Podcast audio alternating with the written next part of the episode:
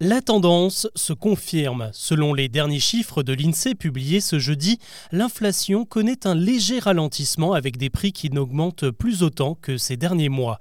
Est-ce qu'il y a des produits à privilégier et est-ce que cet été va laisser un peu respirer notre porte-monnaie? Avant d'aborder les autres infos du jour, c'est le sujet principal qu'on explore ensemble. Bonjour à toutes et à tous et bienvenue dans Actu, le podcast qui vous propose un récap quotidien de l'actualité en moins de 7 minutes. C'est parti. C'est le grand classique des vacances, une journée à la plage, un petit goûter en bord de mer et un apéro en début de soirée. Et pourtant, ce rituel n'échappe pas à la hausse des prix de ces derniers mois avec de véritables envolées comme pour la crème solaire, plus 12%, les glaces, plus 18% ou encore la mozzarella de nos salades qui a bondi de 26%. Malheureusement, ça ne s'arrête pas là car les péages aussi ont augmenté, tout comme les billets de train et bien sûr les locations saisonnières et les campings. Conséquence, eh bien le bon plan, c'est de privilégier des formules tout inclus pour éviter les mauvaises surprises et maîtriser les dépenses. Et c'est ce que les Français ont fait. Toutes les compagnies de voyage ont vu leurs options all-inclusive grimper dans les ventes, plus 10% en moyenne. Alors cet été, va-t-il nous coûter si cher que ça?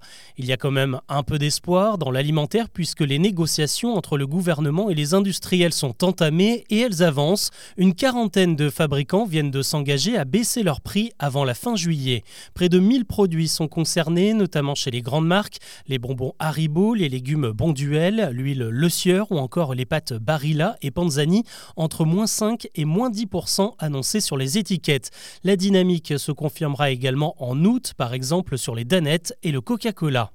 En attendant ce petit bol d'air, il reste des articles qui peuvent littéralement exploser votre budget. Euh, parmi ceux qui ont le plus augmenté, le lait, le fromage, le pain ou encore les céréales. Tous ces produits n'ont pas encore connu une baisse de prix des matières premières. Pour s'y retrouver, il faudra donc privilégier les marques distributeurs. Dans ce domaine, toutes les enseignes ont réduit la facture sur un millier de références maison. L'actu aujourd'hui, c'est aussi la fin des recherches sur le terrain au Vernet dans les Alpes de Haute-Provence. Euh, cinq jours après la disparition du petit Émile, les enquêteurs n'ont toujours pas trouvé de traces de cet enfant de deux ans et demi qui a échappé à la vigilance de ses grands-parents. Une dernière battue a été menée ce jeudi matin, mais sans succès. Désormais, la police va réunir et croiser tous les éléments qu'elle a récoltés, comme les témoignages des riverains et les relevés de téléphonie. Tous les téléphones qui ont borné dans un rayon de 20 km vont être attentivement examiné. On se questionne aussi sur la famille d'Émile. Une dizaine de membres étaient présents dans la maison lors de sa disparition, dont des enfants qui ont été aperçus en compagnie du petit garçon. En attendant de nouveaux éléments, les accès à la commune seront filtrés jusqu'à au moins lundi.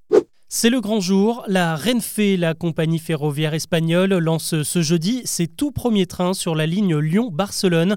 Comptez 5 heures pour relier les deux villes en trajet direct contre 5 heures et demie et un changement obligatoire pour la SNCF. La concurrence est donc sérieuse, surtout au niveau des prix. 29 euros en moyenne pour un aller du côté de la Renfe. 31 000 billets ont été écoulés depuis l'ouverture des ventes fin juin. La ligne dessert aussi les gares de Nîmes, Montpellier, Narbonne ou encore Perpignan.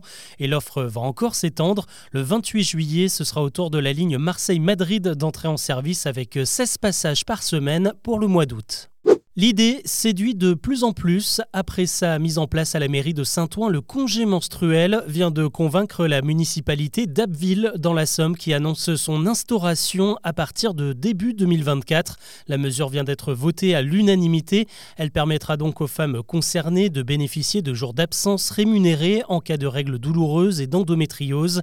Il faudra quand même présenter un certificat médical. Et avant la mairie d'Abbeville, c'est tout le conseil départemental de la Gironde qui va s'y mettre dès cet automne, 4500 fonctionnaires pourront en bénéficier.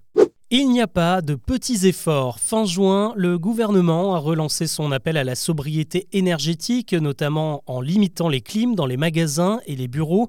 Eh bien, les Français n'ont pas attendu pour faire des économies puisque la consommation énergétique a baissé de 11% sur le mois de juin selon les derniers chiffres présentés ce jeudi. Ça a permis de diminuer les émissions de gaz à effet de serre de 4%. Et puis une autre bonne nouvelle pour la planète, c'est le boom du covoiturage. Plus de 5 millions de trajets en voiture ont été partagés en France depuis le mois de janvier. C'est deux fois plus qu'à la même période l'année dernière. Et là, ce sont 25 000 tonnes de CO2 qui ont été épargnées. La pratique a été encouragée par la mise en place d'une prime pour tous les nouveaux inscrits sur les plateformes et forcément par l'inflation et la hausse du prix de l'essence qui ont impacté la facture globale des voyages. Si je vous dis que la mer est bleue, je ne vous apprends rien, même si en réalité c'est le ciel hein, qui se réfléchit à la surface de l'eau, euh, sauf que cette idée admise par tout le monde n'est plus tellement vraie. Selon une étude parue dans la revue scientifique Nature, la couleur des océans n'est plus le bleu, mais le vert sur la moitié des espaces aquatiques du globe. Leur teinte a progressivement évolué au cours des 20 dernières années à cause du réchauffement climatique qui impacte la prolifération du phytoplancton. Plus il y en a, plus c'est vert. Le problème c'est que le plancton disparaît à certains endroits et apparaît à d'autres, euh, de quoi bouleverser toute la chaîne alimentaire des animaux marins. Quand on l'attaque, l'Empire contre-attaque. Ce jeudi, Google lance Bard BARD, son nouveau service d'intelligence artificielle en France et dans une cinquantaine de pays. La plateforme qui était déjà disponible aux États-Unis vient concurrencer le célèbre chat GPT. Le principe est le même, hein, un robot conversationnel à qui l'on peut poser n'importe quelle question pour obtenir une réponse détaillée et argumentée. La grosse différence, c'est que Bard va directement chercher les réponses sur Internet alors que chat GPT se réfère à une base de données qui se limite à l'année 2021. Attention quand même aux réponses qu'il vous donne car Bard ne propose aucune source. Pour être sûr de la véracité d'une info, il faudra quand même prendre le temps de faire quelques recherches supplémentaires. Voilà ce que l'on peut retenir de l'actu aujourd'hui. Je vais profiter du 14 juillet pour m'accorder un tout petit break. On se retrouve donc lundi pour un nouveau récap. À très vite.